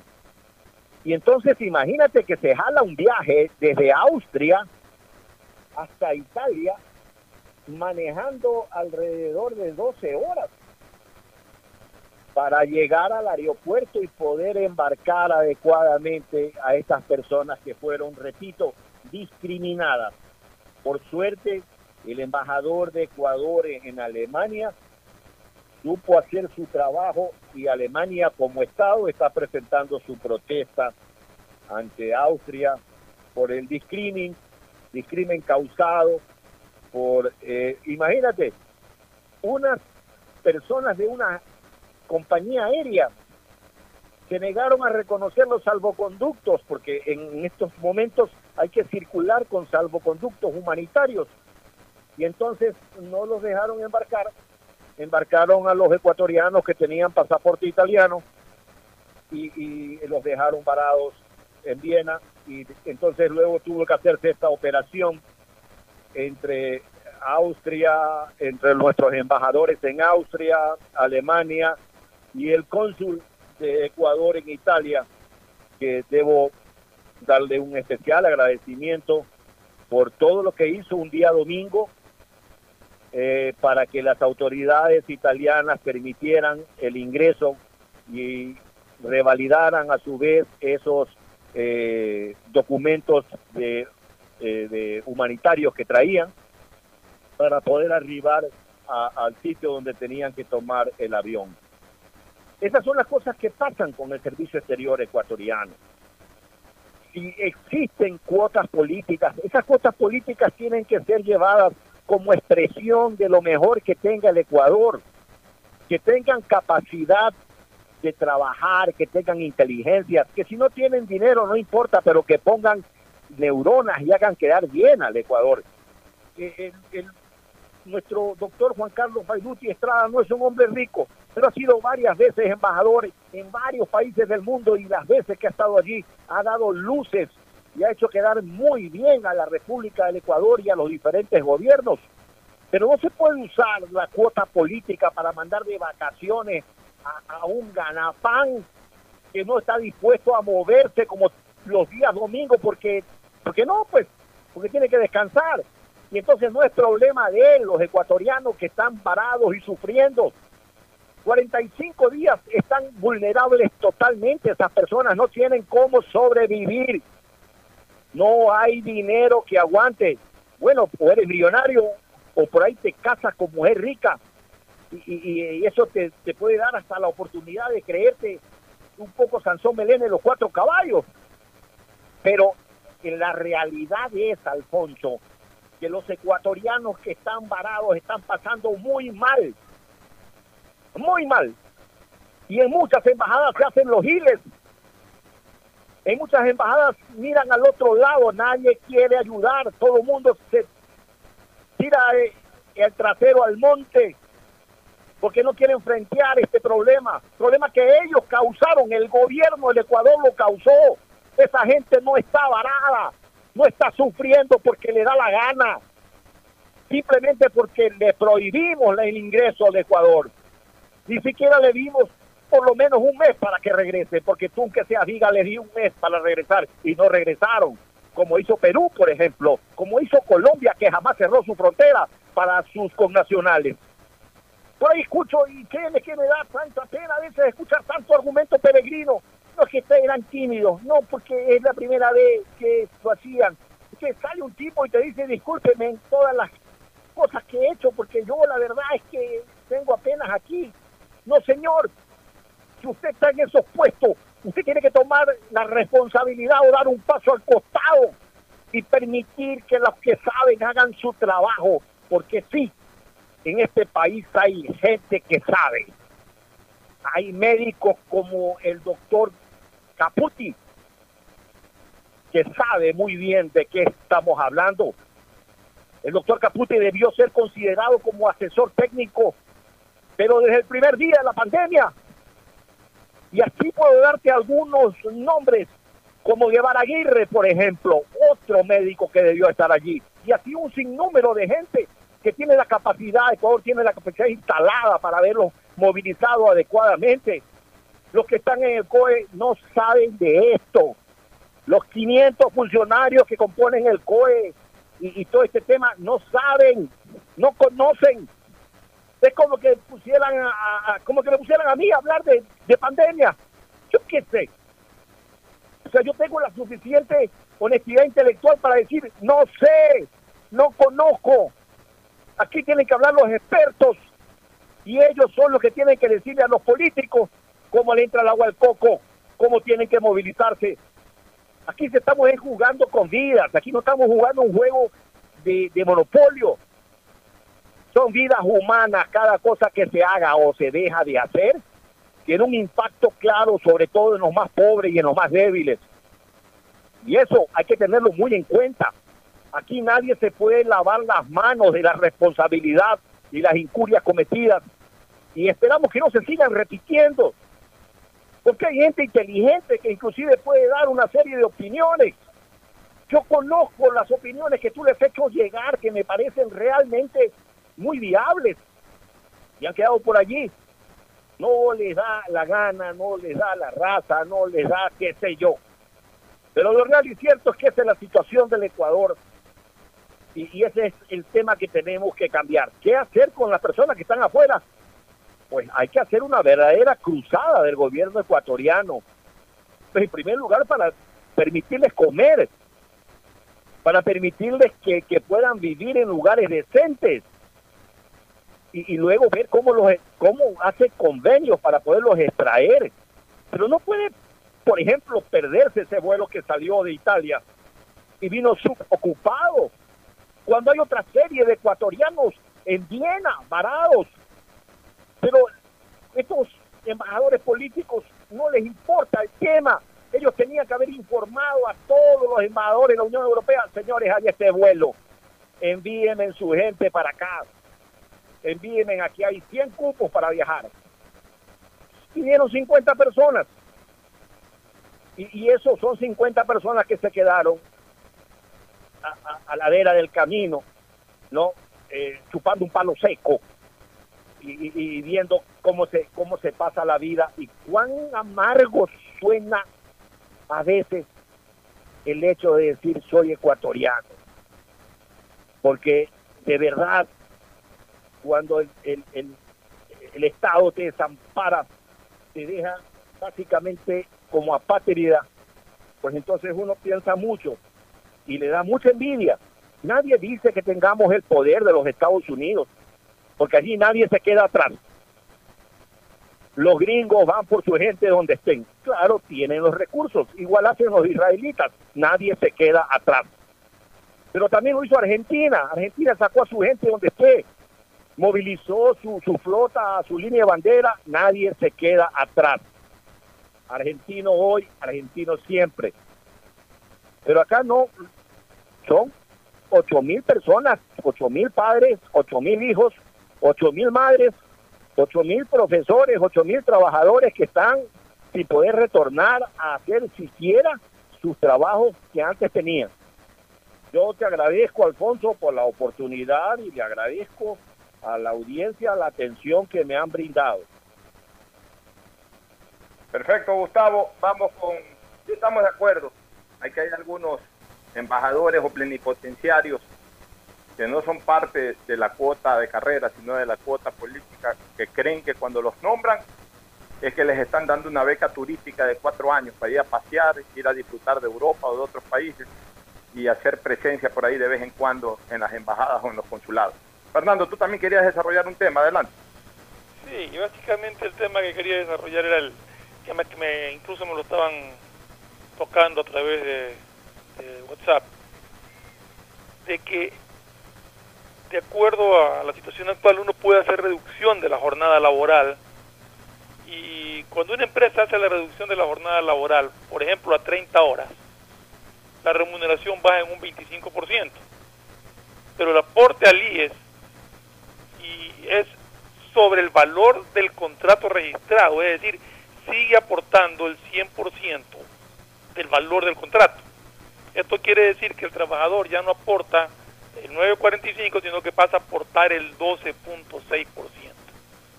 Entonces, yo creo que tendría que verse la manera de regular eso, porque incluso al hacer la reducción laboral, la reducción de la jornada laboral y, un trabajador que tiene un contrato registrado por mil, pero que en realidad está recibiendo 750 por este ajuste que está permitido ahora, ¿sobre qué valor le van a calcular el aporte humanitario? ¿Sobre los mil que dice el contrato o sobre lo que está recibiendo actualmente de sueldo? Son cosas que creo que Yo- deberían declararlas. Yo te digo una cosa, Fernando. A ver, en primer lugar, yo espero que no pase ese proyecto de ley por el, o sea, pase por la Asamblea, porque no se apruebe por la Asamblea esto de clavarnos este impuesto, im- impuesto a la cuarentena o impuesto COVID-19. Porque de solidario no tiene nada, de humanitario peor. Punto uno. Punto dos. Yo tengo un criterio claro sobre, ya cuando se dé la luz amarilla o hasta la misma luz verde, por lo menos durante los primeros dos meses posteriores a la salida de esto que llamamos cuarentena. Yo tengo un concepto absolutamente claro sobre el tema. Creo que tiene que reducirse la hora laboral individual, pero tiene que ampliarse la jornada de trabajo de la, del local o de la empresa en sí, o de la industria. ¿Cómo lo explico? A través del turno. Lo que sí está claro por el tema de la transportación pública, que lo hemos tratado el día de hoy, es de que no puede entrar todo el mismo todo el mundo a la misma hora ni salir todo el mundo a la misma hora como habitualmente es. Es decir, abrir a las 8 y entra todo el mundo hasta las 8 y sale todo el mundo a las 4 y media de la tarde o a las 5 de la tarde sale todo el mundo de una empresa, sale todo el mundo de un local, sale todo el mundo de una industria. No, no debe de ser así. Yo creo que debe de reducirse el horario de la persona a 6 horas laborables pero tiene que haber rotación, tiene que haber relevo, que entre un grupo a partir de las 8, abra el negocio, abra la industria, luego a partir de las 10 entra otro grupo. Y obviamente la empresa, el local, la industria, que habitualmente cierra a las 4 y media, 5, que cierra a las 7 de la noche, justamente por el relevo, pero las personas trabajan menos tiempo. Para poder organizar bien esto. Porque de lo contrario, entonces todo el mundo va a entrar a las 8, todo el mundo va a salir a las 4 y media, 5 y se van a producir nuevamente los horarios picos, sobre todo para tomar transporte. Ya lo explicó el señor Bombúfale yo lo insisto. La gran masa laboral ecuatoriana y particularmente guayaquileña, particularmente guayaquileña, usa transportación pública. Y si eso no lo solucionamos de esa manera, entonces preparémonos para los rebrotes. ¿Y qué es lo que yo creo? Y ahí también los empresarios tienen que ser más acordes a los criterios humanitarios. Olvidémonos de estar rebajando, ah, que porque me vas a trabajar ahora seis horas, te voy a rebajar el 20% de tu salario. No, paguemos lo que lo que normalmente se le paga al empleado. Si, hoy el empleado tiene que trabajar menos horas, no es porque quiere trabajar menos horas, sino porque las circunstancias sanitarias así lo exigen, para beneficio de todos, para el propio eh, empresario, que no le lleven infección a su, a su industria, que no le lleven infección a su empresa. Yo creo que, en eso tenemos que ponernos todos las manos en el corazón y empujar hacia adelante. No andar con estas cosas, con este tipo de reducciones, de que como me vas a trabajar un poquito menos, entonces también te vas un poquito menos. No se le puede bajar el sueldo a la gente. La gente vive con lo, con lo que gana hoy la gente. Estoy hablando de los sueldos eh, ejecutivos. ¿no? Hay gente que a lo mejor gana 8, 10 mil, 15 mil dólares. Entonces, si le bajan 2 mil o 3 mil, a lo mejor no le afectan mucho el presupuesto familiar. Pero la gente que gana 600 dólares, la gente que gana 800 dólares, la gente que gana 1.200 o 1.300 dólares, vive con lo completo. Eh, eh, Quitémonos esto de la cabeza de que porque fulano pasó de los 1.000 dólares, ya, ya, ya tiene plata. No, esa persona ha ajustado su presupuesto familiar para lo que gana. Entonces, si es que se le rebaja 200 o 300 dólares, se le quiebra su presupuesto. Entonces tenemos que pensar de esa manera, señoras y señores. Tenemos que ser un poco más generosos. El sector empresarial tiene que ser también un poco más generoso. Esta es una crisis de la cual vamos a salir todos unidos. Por la manera de salir todos unidos no es recortar personal, no es bajarle el sueldo al personal, es estimular al personal para que el personal también arrime el hombro. Entonces, también con justo derecho, en algún momento le podemos decir a un empleado, oye, ayúdanos el sábado. Y ayúdanos el sábado sin estar cobrando extra. Porque así como hubo muchos días que no trabajaste, ahora te necesito el sábado. Y si el empleado siente que el patrono lo ha respaldado, le ha cuidado el puesto, no le ha rebajado el sueldo, el empleado tiene que también ser consciente, porque si no es consciente que se largue. Sí, pues, o sea, aquí las cosas son bidireccionales. Yo te apoyo, empleado, tú em- apóyame, empleado. Este es el momento de unir fuerzas entre el sector patronal y el sector laboral. No es el momento de sacar provecho ni el uno en contra del otro, ni el otro en contra del uno. Es cuestión de unir criterios unir fuerzas. Nos vamos a la pausa y retornamos ya para el cierre. El siguiente es un espacio publicitario apto para todo público. Gracias a tu aporte a la seguridad social, el BIES tiene opciones para reactivarte. Estás a un solo clic o llamada para tu préstamo quirografario emergente. Soluciones de pago hipotecarios en mora. Extender el tiempo de pago de tu crédito. Tu capacidad de endeudamiento ampliada y mucho más. Conoce todas las acciones del BIES en www.bies.fin.es o contacta a 1-800-BIES-7. El BIES está más cerca de ti, más cerca de todos. Aportamos al futuro. Listo. Con Banco del Pacífico acabo de pagar los servicios básicos sin moverme de donde estoy. ¿Quieren saber cómo? Con Agente Virtual Sofi. Con ella puedes hacer tus pagos de servicios básicos y televisión pagada. Consulta de saldos, pagos de tarjeta de crédito Pacificard, bloqueos de tarjetas y mucho más. Agrégale en WhatsApp al número 0967 723442. Recuerda, cuentas con tu banco para hacerlo todo desde la tranquilidad y seguridad de tu hogar. Tu banco, tu casa, Banco del Pacífico, innovando desde 1972. Más información en bancodelpacifico.com. Hola, soy Verónica. Sufro de desconfianza digital. Me da pánico poner mis datos en aplicaciones, páginas web. No sé qué hacer. Si eres de los que no confía en métodos de pago modernos, tranquilo. En CNT te ayudamos a superarlo. Registra tu tarjeta de crédito o cuenta bancaria llamando al 1-800-100-100 o al asterisco 611 o usa el botón de pagos web pagarmisfacturas.cnt.gov.es y paga automáticamente tus servicios CNT mes a mes. Confía en nosotros. CNT. Conectémonos más. Desde ATM te contamos que están funcionando las rutas de la salud y es un servicio excepcional solo para transportar a esos héroes que trabajan en los hospitales y en las cadenas de producción, distribución y comercialización de alimentos. Por comida o medicina, utiliza solo la metrovía hasta el toque de queda. Usa mascarilla por seguridad y recuerda que las demás líneas de buses urbanos están suspendidas. Descarga las rutas de la salud en nuestras redes sociales y por sobre todo Guayaco, sé un héroe, quédate en casa. ATM, en coordinación con la alcaldía. Recuerda que los horarios y frecuencias de recolección de desechos establecidos por el municipio de Guayaquil se mantienen con normalidad 24/7 y para cumplir con la disposición de las autoridades no olvides sacar tus fundas antes de que entre en vigencia el horario de toque de queda. De esta manera nos cuidamos todos. Puerto Limpio, juntos por Guayaquil.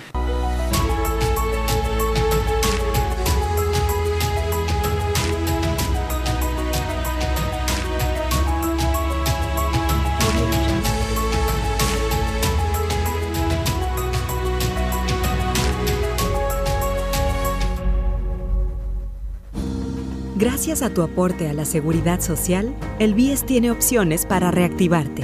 Estás a un solo clic o llamada para tu préstamo quirografario emergente. Soluciones de pago hipotecarios en mora. Extender el tiempo de pago de tu crédito. Tu capacidad de endeudamiento ampliada y mucho más. Conoce todas las acciones del BIES en www.bies.fin.es o contacta a 1-800-BIES-7. El BIES está más cerca de ti más cerca de todos. Aportamos al futuro. Somos ecuatorianos trabajando para la sociedad. Somos compatriotas comprometidos con cada uno de ustedes, solidarios, sin distinciones. Somos mestizos, indígenas, afros, cholos, chagras, montubios. Somos alasacas, cañaris, huancabilcas, araguros, minchaleños, quichuas, sáchilas, shuars. Somos monos, manabas, chullitas, lojanos, morlacos, guaitambos, ibarreños, guarandeños, sarumeños, amazónicos. Somos todos ellos. Somos ecuatorianos acercando a guambras, taitas, guaguas, pelados, ñaños, panas, amarres, brothers, yuntas. Somos como tú, camellando desde donde nos toca para salir adelante, luchando contra viento y marea, contra lo cierto e incierto, contra la adversidad, contra el miedo. Somos ecuatorianos conectando ecuatorianos. Somos Ecuador, carajo. CNT, trabajando para que te quedes en casa. ¿Sabes todo lo que puedes hacer con la aplicación Onboard BDP de Banco del Pacífico desde tu celular y sin tener que ir a ningún lado? Con unos cuantos clics, puedes abrir una cuenta de ahorros, solicitar una tarjeta de crédito Pacificard y realizar una inversión. Descarga Onboard BDP en Apple Store o Google Play. Recuerda, cuentas con tu banco para hacerlo todo desde la tranquilidad y seguridad de tu hogar. Tu banco, tu casa. Banco del Pacífico. Innovando desde 1972. Más información en bancodelpacifico.com. Hay sonidos que es mejor nunca tener que escuchar. Porque cada motor es diferente. Desde hace 104 años, Lubricantes Gulf mantiene la más alta tecnología y calidad en línea de aceites para motores a diésel y gasolina. Está hecho con una fórmula especial para dar excelente protección a todo tipo de motores, evitando el desgaste prematuro de pistones, anillos y árbol de levas, ayudando a mantener limpio el motor y libre de depósitos que se forman por las altas o bajas temperaturas. Dele a su motor lo que se merece. Lubricantes Gulf, la más alta tecnología en lubricación. 104 años preservando la vida de su motor. Lubricantes Gulf. Gulf es más lubricante.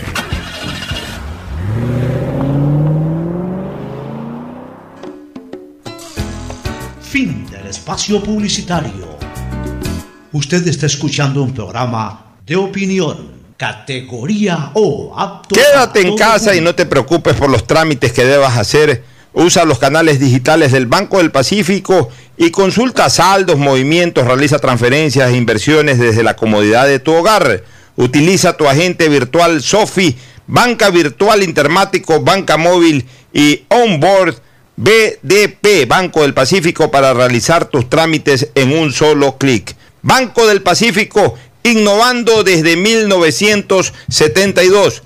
¿Más gigas o más velocidad? Con Claro no tienes que elegir, porque con la red más rápida tienes los dos. Navega con el doble de gigas, no uno, sino dos gigas.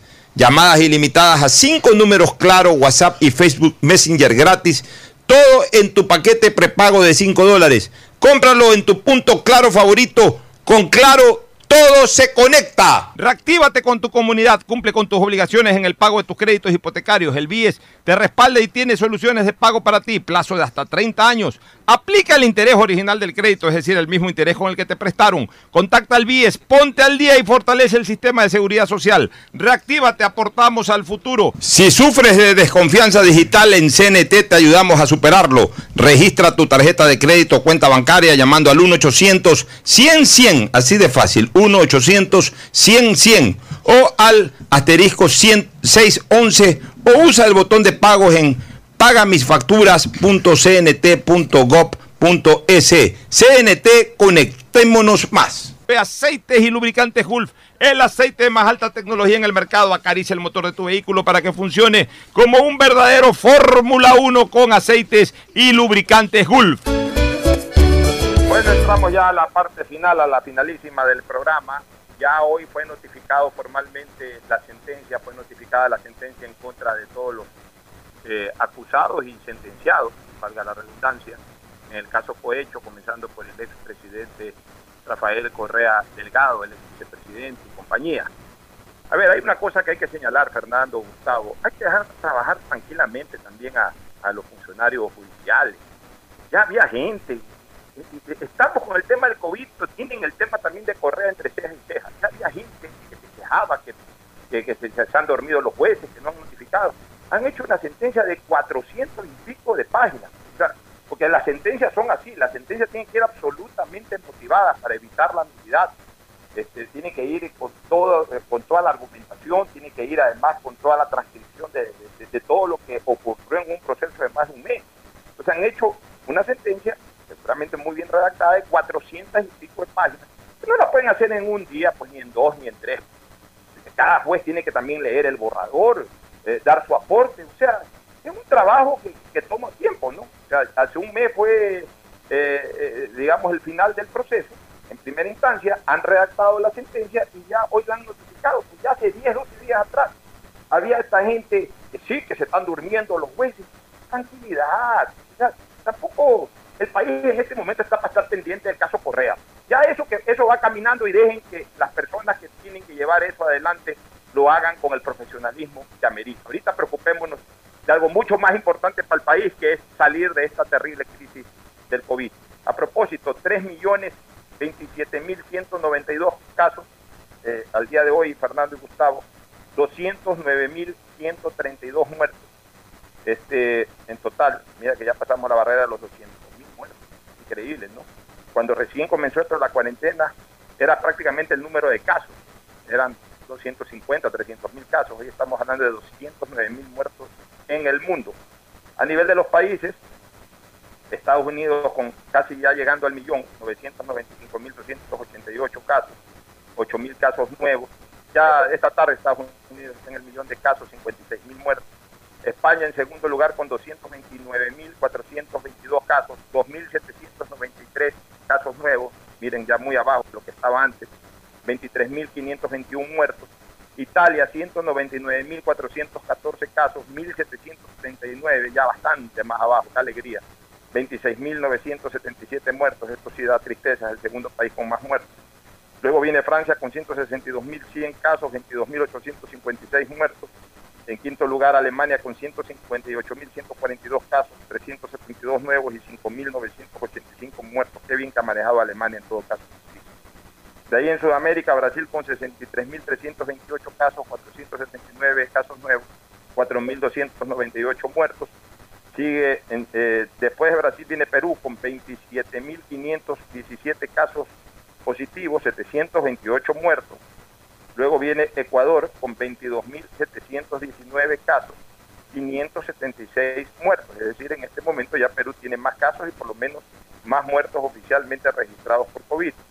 Y debajo de Ecuador se quedó bastante más abajo Chile con 13.813 casos, 482 casos nuevos y 198 muertos. Aquí vale la pena insistir en una cosa. No hay que asustarse cuando uno ve que hay más casos. En todo caso, quiere decir que se están haciendo más test. Porque casos es un porcentaje nacional y en porcentaje nacional seguramente muchísimos países tienen muchos más casos que los nuestros.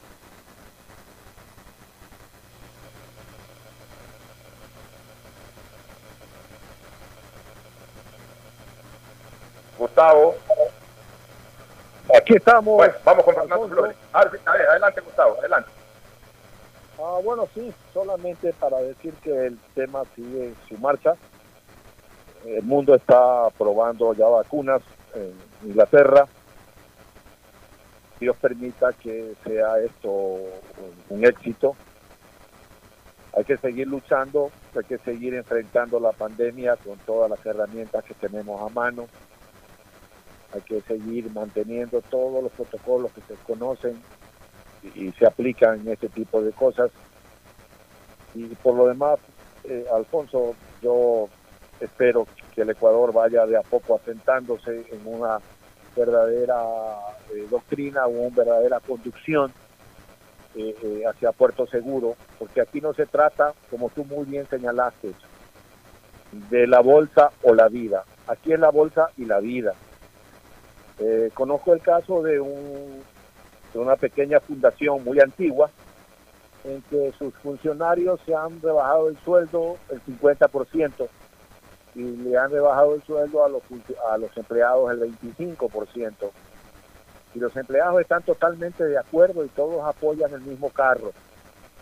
No, tienen que sobrevivir, ya sobrevivieron 50 años, pero una cosa como esta todavía no. Y en ese sentido, pues la lucha que tienen es muy dura por delante. Y nada, yo con esta pues me despido. Eh, nos vemos el día miércoles en esta misma frecuencia y en este mismo programa. Un abrazo, Fernando. Alfonso, cuídense mucho y que Dios los bendiga. Que Dios bendiga al Ecuador. Gracias, gracias, Gustavo. Con- con- estamos con Alcides mañana contigo el próximo miércoles. Fernando Flores Marín Ferploma. Bueno, mira, ahí tienes un ejemplo de lo que yo te estaba diciendo. Esos empleados a los que acaba de hacer referencia Gustavo, de que han, tanto el patrono como sus empleados han aceptado una reducción de sueldo, sin embargo, su aporte al seguro social sigue siendo sobre el total registrado en el contrato. Es decir, están pagando más del 9,45% de aporte. deberían de pagar sobre el valor reajustado. En todo caso es algo que tiene que ver cómo se lo soluciona. Es que Y Fernando, el otro una tema, cosa, el otro tema una cosa Fernando, antes de que cambies de tema, antes de que cambies de tema, es que el problema es que el reajuste es temporal, no es un reajuste definitivo. De acuerdo, pero dura seis meses, esos seis meses tiene que pagar lo que tiene que pagar. Dura tres meses, esos tres meses tiene que pagar lo que tiene que pagar sobre su sueldo. Pero encima de que te reducen el sueldo, tú sigues pagando ya no el 9.45, sino que pasas a pagar el 12 y pico por ciento, o el 10 por ciento, o el 13 por ciento, dependiendo de la reducción. y si lo asume la empresa, Fernando, ese diferencial, que es menos, es mucho menos, que en cambio lo que se está ahorrando con el acuerdo con los empleados de que se le rebaje un 25%. Bueno, el, tema es arreglarlo, porque la empresa, también- la empresa también va a pagar más porcentualmente.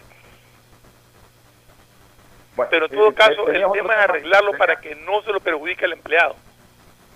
Ya, tenías otro temita más en la, en la parte final que querías comentar. Sí, que es el tema de, de- de- del que tú has venido reclamando hemos- en el programa, hemos tratado mucho del seguro social. Yo estaba averiguando y conozco un caso al menos, ya oficialmente que me lo, me me lo comentaron, me lo denunciaron, de que el seguro social necesita en un momento dado que la clínica active un código para poder aplicar los valores al seguro cuando una persona ingresa por emergencia a una clínica. Conozco caso de una clínica, no voy a dar el nombre, pero si no arreglan el tema, lo daré, que se niega a activar el código. Es decir, el seguro está dispuesto a cubrir los gastos, pero la clínica no activa un código para que sea el seguro quien cubra los gastos. Tiene que ver la manera de que todo aquel afiliado que entró a una clínica particular por esta pandemia debe de ser activado un código para que el seguro cubra a ese, a ese ciudadano. El problema es que como el seguro le debe tanto a las clínicas ya de, atenciones anteriores, se niegan ahora a seguir haciéndolo. Pero esto es una pandemia, esto es una cosa muy especial que no puede ser tratada de esa manera. Así es, Fernando, lo estamos ventilando el tema, eso no se puede seguir permitiendo. O el seguro y el Ministerio de Salud le dan cobertura a las cuentas de afiliados jubilados en el caso del seguro, o de no afiliados ni jubilados en el caso del Ministerio de Salud Pública, que tiene la obligación de atender a cualquier ecuatoriano por este tema de la pandemia, o se les obliga a las clínicas a activar. Pero tampoco se puede permitir de que a la clínica no le dé la gana y mientras tanto tiene un ciudadano ahí, un ser humano, eh, al que le están dando tratamiento médico porque le están inflando también la cuenta y posiblemente le están terminando todo tipo de presupuesto porque hay gente que no tiene ni para comer y mucho menos para pagar 20 o 25 mil dólares después de salir vivo su familiar o salir muerto también. Porque igual se mueren y la cuenta queda, queda grandota, mi querido Fernando. Tus últimas palabras. Bueno, el consejo de siempre, cuidarnos, no salir, permanecer en los hogares, seguir peleando, ya vamos venciendo, ya vamos avanzando en la lucha, sigamos peleando, sigamos unidos, sigamos respetando y sigamos apoyándonos unos a otros. No se olviden, siempre es preferible estar 10, 15, 20 días más encerrado en la casa que una eternidad enterrado, encerrado en una tumba. Un abrazo, buenas tardes. Este fue un espacio contratado. Radio Atalaya no se solidariza necesariamente con las opiniones aquí vertidas. Atalaya, noticias, deportes y opinión.